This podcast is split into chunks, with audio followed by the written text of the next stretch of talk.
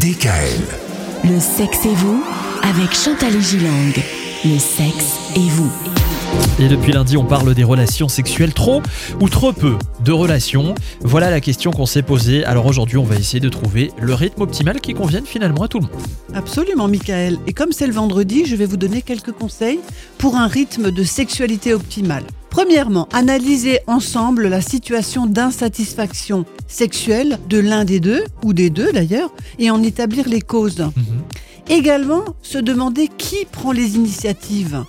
Dans mon cabinet, j'entends souvent les gens me dire oui, c'est toujours moi qui les prends, j'aimerais bien que lui ou que elle également en discuter. Négocier à deux un rythme et une manière de faire l'amour qui conviendrait, quitte à faire des concessions pour une période. Si par exemple une, une- une dame considère que c'est trop deux ou trois fois par semaine, comme on disait en début de semaine, mais pourquoi pas nous dire ben voilà, on va faire une fois par semaine et je vais cesser de t'importuner avec euh, cette, euh, ce rythme qui ne te convient pas. Finalement, on fait des compromis. On fait des compromis, mais comme on en fait dans la vie du couple Ouais. en général. Mhm.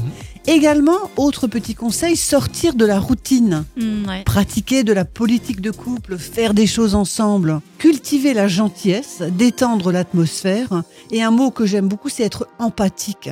Aider l'autre, par exemple, à sortir d'un problème, d'un problème professionnel, d'une préoccupation. Et petite euh, petit conseil, et notamment euh, ce vendredi, faire parfois garder ses enfants par une nounou, par une grand-mère, et sortir en amoureux. Ah, mais c'est bien ça aussi. C'est vrai que moi j'ai envie de dire qu'un couple en bonne santé, c'est toute une famille en bonne santé et que bien souvent on oublie cela et on a tendance à faire passer les enfants avant et le couple se perd.